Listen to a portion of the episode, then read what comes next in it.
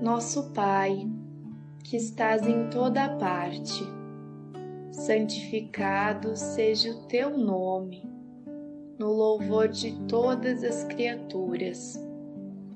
Venha a nós o teu reino de amor e sabedoria. Seja feita a tua vontade acima dos nossos desejos, tanto na terra quanto nos círculos espirituais. O pão nosso, do corpo, da mente, dá-nos hoje. Perdoa as nossas dívidas, ensinando-nos a perdoar nossos devedores, com esquecimento de todo o mal não permitas que venhamos a cair sob os golpes da tentação de nossa própria inferioridade. Livrai-nos do mal que ainda reside em nós mesmos, porque só em Ti brilha a luz eterna do reino e do poder, da glória e da paz, da justiça e do amor, para sempre que assim seja. Mas é um prazer muito grande, então, estar com vocês aqui hoje. E hoje é dia de parábola, então eu separei uma parábola de Jesus para nós refletirmos, já que as parábolas elas são, elas trazem grandes ensinamentos para nós. Tudo certo, pessoal dando ok aqui, então a transmissão está funcionando legal. Então, boa noite a todos também que estão conosco pela internet. Bem-vindos. E como eu falei, então hoje é dia de parábola. E a parábola que foi escolhida hoje para nós refletirmos é a parábola do é, bom samaritano. E eu posso confessar para vocês que quando eu conheci essa parábola do bom samaritano, a impressão que eu tinha é que os samaritanos eram bons. Logo no início. Bom samaritano, então aquilo ficou. Eu de criança já conhecia essa parábola. E ela ficou para mim assim que todo samaritano é bom. E a gente vai crescendo, estudando, conhecendo um pouco de história. E é bom a gente saber que não era bem assim. Na época lá dos, dos judeus, dos hebreus, Uh, os samaritanos eram uma das tribos, era um povo que na separação das tribos lá da, dos judeus, eles não eram bem vistos. Então isso eu aprendi mais tarde. E aí essa parábola só ganha um pouco mais de força, porque ela, a gente escuta alguém fazendo bem, tá tudo certo, é por aí. Mas quando a gente percebe, não, peraí, o samaritano não era tão bom assim, pelo menos para o povo da época, ela dá um outro entendimento para nós. Por isso que eu achei importante já comentar com vocês no início desse nosso encontro isso. Então, os samaritanos, para a época, eles tinham um sentido pejorativo. Eles eram os dissidentes, aqueles que até templos eles construíram para eles adorarem lá Deus, para não ficar junto com os outros. Então, os judeus, eles afastavam. E é, um, é uma informação bastante relevante. E no, hoje, então, foi retirado o Evangelho segundo o Espiritismo, capítulo 15, se não me engano. Vou chutar o capítulo hoje. Quero ver se alguém diz que não era esse capítulo. Capítulo 15, se não me engano. O pessoal da internet aí me corrige se eu estiver errado. Onde diz: fora da caridade não há salvação. Então a gente vai estudar a parábola do bom samaritano e a prece final a gente vai fazer graças a Paulo. E essa história ela, ela acontece na época que Jesus já estava indo lá para Jerusalém, nos dias finais de Jesus, segundo nos contam alguns historiadores. Então Jesus tinha saído da sua origem, tinha ido para Jerusalém para as festas de Páscoa por acaso tinha passado pela Samaria e não tinha conseguido pouso na Samaria.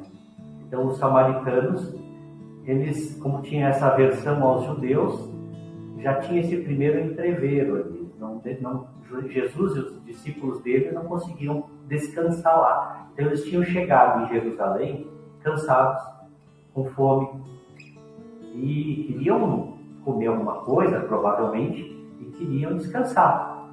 E logo na chegada já foram, porque Jesus era muito perseguido pela sua inteligência, pela, pelos ensinamentos que ele trazia, ele deixava sempre os doutores da lei é, desconectados.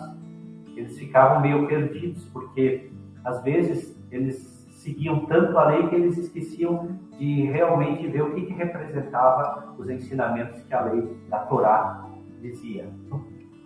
Então, chegando lá, de cara já temos um diálogo. Vamos entender como é que tudo começou, então, essa, essa parábola. Porque uma coisa muito legal que Jesus fazia ao contar parábolas, e talvez esse seja um ensinamento para nós, nos momentos de crise que a gente está vivendo, eu digo crise no sentido assim de divergências de ideias. A gente percebe, eu não sei se vocês percebem isso também, mas deve estar disseminado pelo mundo inteiro, até pelas coisas que estão acontecendo, que as pessoas elas divergem de ideias e elas estão brigando muito hoje. É dentro de casa, é aqui no centro espírita, é lá dentro da igreja, é no trabalho. Então cada um quer mostrar o seu ponto de vista, cada um quer provar que está certo naquilo que faz. E a gente está vivendo num momento em que não é um momento de separação, de brigas, de... é um momento de união, é um momento de converger para ideias que realmente sejam benéficas para todo mundo. Então essa história de provar quem está certo, quem não está certo, está causando muita divergência. E Jesus naquela época ele era perseguido porque ele trazia ensinamentos que queriam elevar o ser. E os judeus eles eram muito ligados na sua cultura religiosa, nas leis. Então naquela lei cega, está escrito na lei a gente tem que cumprir e é isso aí, pronto. E quando Jesus chegou com seus discípulos em Jerusalém, de cara já, quando interceptados, os doutores da lei já foram questionar ele. E então, levantando-se um doutor da lei para o tentar, ele disse, ele perguntou o seguinte para Jesus: Mestre, que preciso fazer para possuir a vida eterna? Na realidade, ele queria saber para ser um homem de bem, para transcender o que, que ele precisava fazer. Se um mestre chega para Jesus dizendo isso, mas esse mestre com certeza ele já conhecia o que, que a lei dizia e era um teste. Conforme o que Jesus dissesse, ele poderia se contradizer e contra os romanos ou e contra os judeus, porque não dá para agradar os dois ao mesmo tempo. E conforme o que ele dissesse, ele podia se indispor com alguém, podia ser preso, podia ser morto, podia ficar indisposto, indisposto com os sacerdotes. E Jesus, na sua inteligência, respondeu o seguinte: ele respondeu a pergunta com outra pergunta: O que está escrito na lei? Que é que lês nela? Se ele é um doutor da lei, ele já devia saber a resposta. Então, por que estava perguntando para Jesus o que, que devia fazer se estava na lei mosaica? O que, que devia ser feito? E aí, quando Jesus respondeu a pergunta com outra pergunta, o mestre, porque ele ficou agora numa situação delicada. Ele pediu para Jesus o que, eu devo fazer e Jesus colocou ele dizendo o que, que diz a lei. E se esse mestre, se esse doutor não soubesse responder, era ruim para ele, porque ele é um doutor da lei. Ele tinha que saber o que, que, que dizia a lei.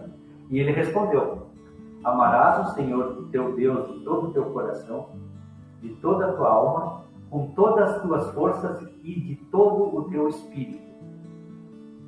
Até aí tudo bem. Perfeito. Só que daí no, no final da o segundo mandamento que, que, existe na lei mosaica, na realidade a lei mosaica, a Torá, ela tinha 614 uh, mandamentos, vamos dizer assim, leis, né, para seguir.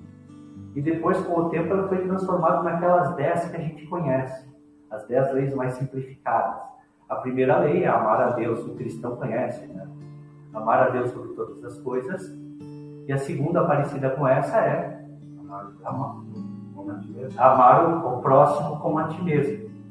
E foi o que ele disse, né? Amarás, amarás Senhor teu Deus de todo o teu coração, de toda a tua alma, com todas as tuas forças e teu espírito e ao próximo como a si mesmo. Ele já completou com a segunda lei. E aí Jesus disse assim: Respondeste bem, faze isto e viverás. Só que esse doutor da lei, ele não se satisfez, ele captou uma coisa interessante ali. Ele perguntou assim: Mas o homem, querendo parecer justo, esse doutor, disse a Jesus: Mas escuta, quem é o meu próximo? E aí que Jesus foi falar a parábola. Mas Jesus falou a parábola porque ele detectou uma coisa importante nessa, nessa pergunta. Próximo é o que a gente chegou para nós, certo? Quem é o teu próximo? Amar o próximo. Só que naquela época existia duas interpretações bem, bem fortes sobre esse próximo. O próximo, a maioria entendia que era um irmão, inclusive o Haroldo nos explica que na tradução literal, o termo que está lá é irmão e não próximo. Então, uma das correntes, a maior, acreditava que, o, que esse próximo era aqueles consanguíneos, eram os judeus, não era romano, não era o samaritano, não era outras culturas. O próximo era aquele consanguíneo, aquele que acreditava nas mesmas leis, com o mesmo conhecimento. Já tinha uma outra linha um pouco mais aberta, mais, uh, vamos dizer assim, mais coerente, que dizia que esse próximo não, esse próximo ele pode ser qualquer um. E aqui a pergunta inteligente desse doutor, vocês entenderam que, que ele, que, qual é a jogada que ele fez? Ele perguntou: e quem que é o próximo? Se Jesus responde que o próximo é o judeu, ele está descartando os outros. Se Jesus responde que o próximo é qualquer um, ele ia se indispor com os judeus. E agora, o que fazer, né? Daí Jesus, é aí que a gente fica deslumbrado com a inteligência dele. Mas vocês estão prestando atenção na história. Estou contando alguns detalhes para dar mais, mais corpo. A gente precisa refletir na essência dessa história. E a história do, do bom samaritano, para quem não recorda, eu vou contá-la novamente. Então Jesus disse, graças à pergunta quem é o meu próximo, um homem que descia de Jerusalém para Jericó caiu em poder dos ladrões, que o despojaram, tiraram a roupa dele, cobriram ele de ferimentos, roubaram ele e deixaram ele nu, em resumo. E ele ficou lá semi-morto.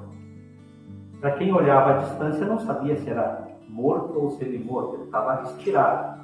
Podia até interpretar que estava morto.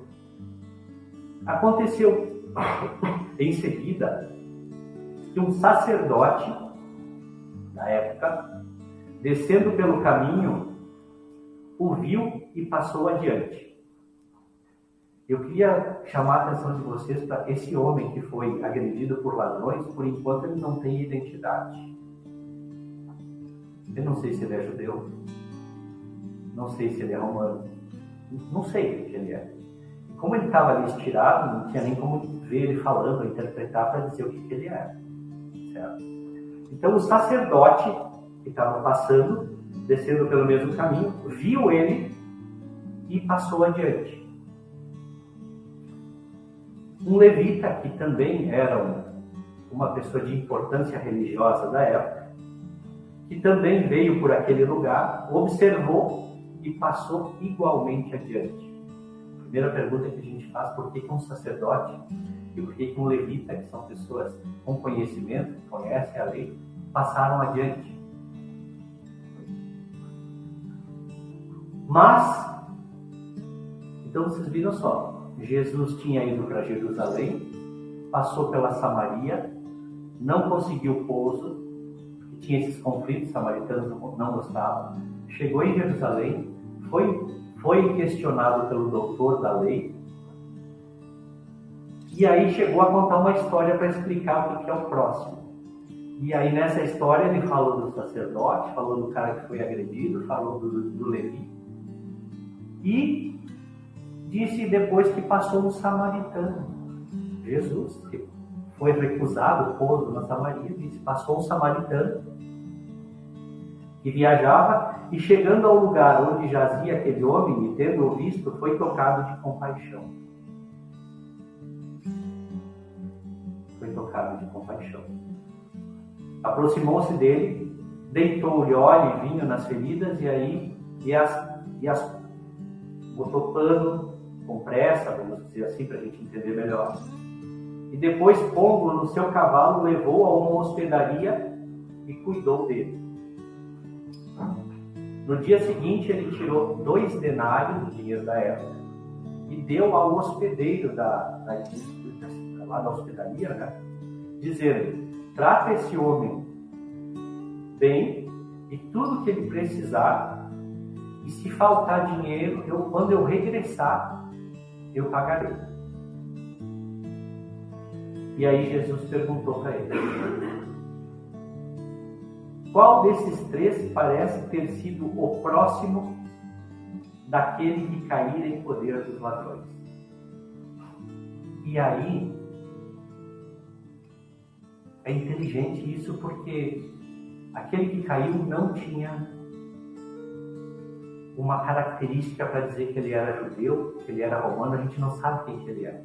Então aquela história do irmão ou do próximo já cai por terra, porque tanto podia ser um judeu quando podia ser um romano, quando podia ser qualquer um. Então não dava para raciocinar isso para dizer, não, meu, se ele fosse de uma das correntes, o meu irmão, eu vou é, aquele lá. Não dá.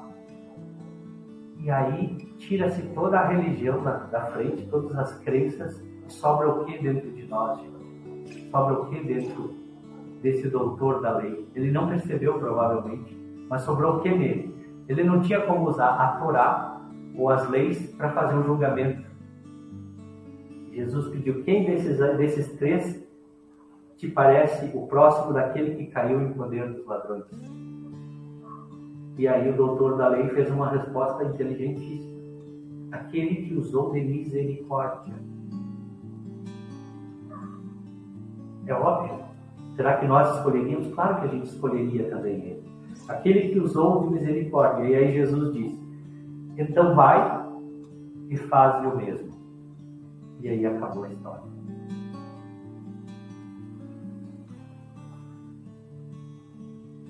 Qual é uma das grandes reflexões que nós podemos trazer para a nossa vida da parábola do semeador? A primeira delas é a cultura. Quanto mais a gente conhece, quanto mais a gente estuda, porque às vezes ler uma história dessas sem muito conhecimento, a gente vai tirar uma interpretação. Existe uma frase dentro do Evangelho espírita que diz o seguinte: A verdade absoluta é um patrimônio unicamente dos espíritos de uma categoria mais elevada.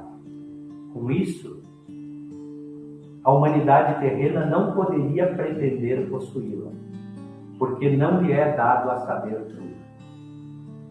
Então, o primeiro ensinamento do estudo, do conhecimento que a gente busca é nenhum de nós, por mais inteligente que sejamos nessa vida, nesse mundo, vamos conseguir adquirir a verdade absoluta.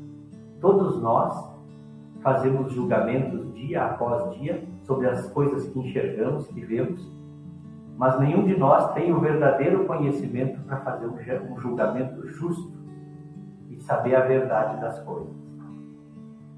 Uma outra coisa muito importante para nós lembrar nesse momento também, nessa, dessa parábola, é que, mesmo a gente não tendo condições de fazer esse julgamento tão profundo, nós precisamos estudar, nós precisamos conhecer cada vez mais. E, e a gente aprende também dentro do livro dos Espíritos, através da, da doutrina espírita, que a lei de Deus, ela não está lá na Torá, não está no Evangelho Espírita. Não está em lugar nenhum no nosso mundo físico. Onde é que está escrita a lei de Deus? Está aqui? Está escrito aqui? É? O que está escrito? Eu não vi, sinceramente. O que está escrito?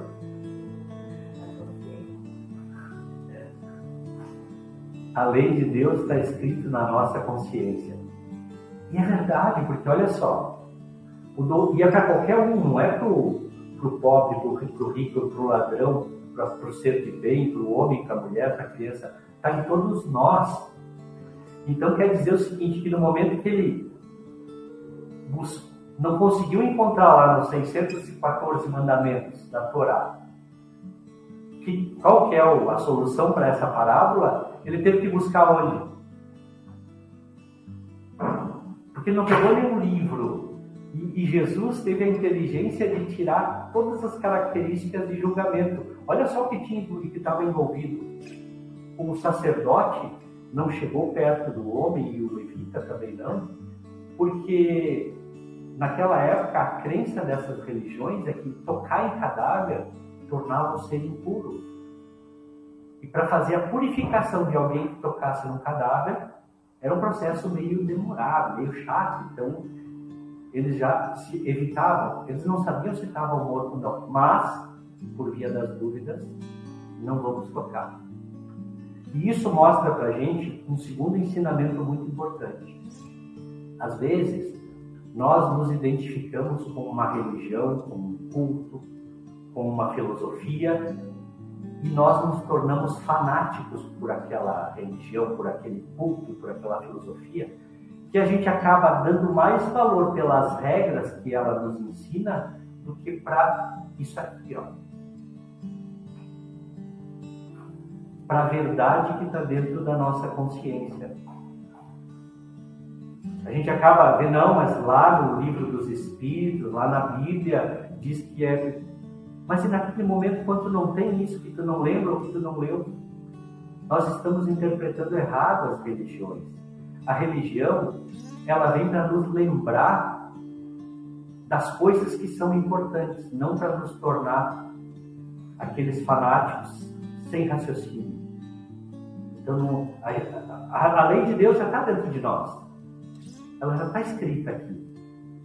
É claro que, pela nossa pouca evolução, muitas vezes nós distorcemos ela. Nós não conseguimos fazer ela vivificar da maneira verdadeira. Então, o que, que acontece? A religião, as filosofias, elas vêm para nos ajudar a relembrar tudo isso. Nos dá o conhecimento para a gente tirar essa parte que esconde essa verdade para cada vez nós tomar, tomarmos decisões mais coerentes. É certo que no Evangelho diz que a verdade, a verdade absoluta é só pertencente aos espíritos mais evoluídos, mas a gente não pode esquecer que nós somos espíritos em evolução e uma parte da verdade já está conosco. E quanto mais nós nos dedicamos para sermos pessoas de bem, mais essa verdade vai fluidificando, aparecendo, vai nos fazendo tomar decisões melhores, mais coerentes. Então, primeiro, a primeira reflexão é essa: não vamos deixar aquilo que veio para nos ajudar a evoluir nos cegar. Vamos escutar o nosso interior e usar esses momentos aqui que nós reunimos para a gente refletir sobre um assunto verdadeiro, para despertar, para fazer essa luz crescer mais, para nós termos decisões mais coerentes na nossa vida.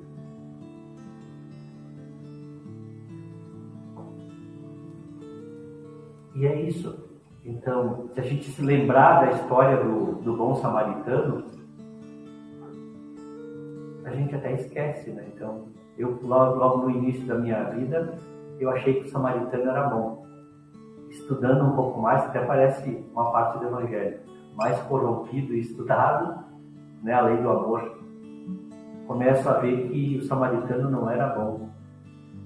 E escutando o nosso interior, a gente percebe que o samaritano é o bom. Não importa se ele é samaritano, se ele é são marquense, se ele é francês, alemão. Importa que todos nós somos, podemos ser o próximo de nós mesmos. Ou a gente pode adotar a filosofia de dizer que próximo é só aquele que mora dentro da nossa casa. É isso.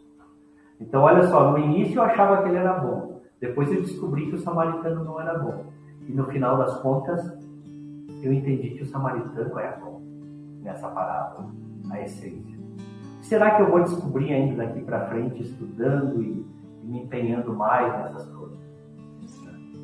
Mas tem uma outra parte muito importante, talvez a essência da reflexão de hoje, que é a seguinte: e para nós, quem que é o nosso próximo?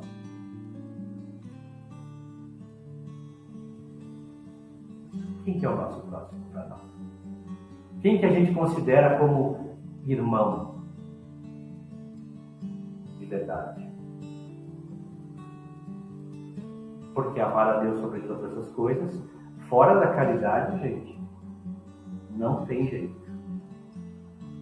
Estamos em época de transição planetária e fora da caridade, fora desse sentimento que apaga o orgulho e o egoísmo, a gente vai ter que viajar para outro lugar. Agora é a hora de fazer os passaportes. Tem passaporte que vai deixar a gente entrar em um, num lugar, tem passaporte que vai deixar a gente entrar no outro. Então o nosso passaporte vai ser carimbado pelas nossas atitudes e pelo nosso empenho, pela nossa evolução. Esse é o momento de, de carimbar isso. Então quem que é o nosso próximo? E mais do que isso, se é para a gente amar o próximo, o grande ensinamento é que não importa quem é que estava deitado lá no chão, importa que só teve uma pessoa que teve suscetibilidade suficiente para fazer alguma coisa. E é isso que também nos diz o Evangelho. Se a gente lê o Evangelho, a gente vai ver que tem uma parte que diz bem assim lá. Quando tu vai fazer a caridade, faça sem questionar. Questione depois. Porque no momento que a gente questiona para fazer a caridade, pode ser seja muito tarde, demore muito e não dê mais para fazer. Então a gente faz a caridade e depois a gente usa o nosso raciocínio, o nosso intelecto, para ver se realmente. Né? Porque entre fazer a caridade e ficar eternamente criando um vício também não é legal. Né? Eu acho que tem bastante coisa para a gente refletir sobre esse, essa parábola aí. Espero que eu tenha despertado em vocês algum ponto de vista novo para poder fazer essas reflexões. E agora a gente então vai fazer o nosso encerramento. E eu escolhi então, quando eu era jovem, eu descobri essa, essa passagem e nem sabia que era uma carta de Paulo. E eh, eu escolhi então hoje a, a caridade segundo Paulo, para a gente fazer uma reflexão, uma, uma mensagem final, uma oração. Enquanto o pessoal se prepara lá nos passes, então nós vamos refletir essa mensagem. É a caridade segundo Paulo.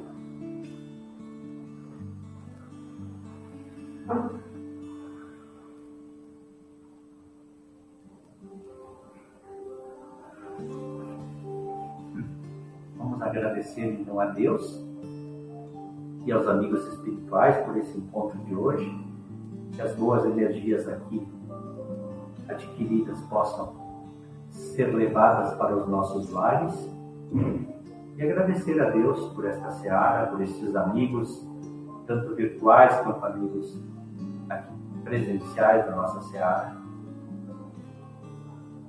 A caridade segundo Paulo ainda que eu falasse todas as línguas dos homens e a língua dos próprios anjos. Se eu não tiver caridade, serei como bronze que soa e um símbolo que retira. Ainda quando tivesse o dom de profecia, que penetrasse todos os mistérios e tivesse perfeita ciência de todas as coisas ainda quando tivesse toda a fé possível, até o ponto de transportar montanhas. Se eu não tiver a caridade, nada sou.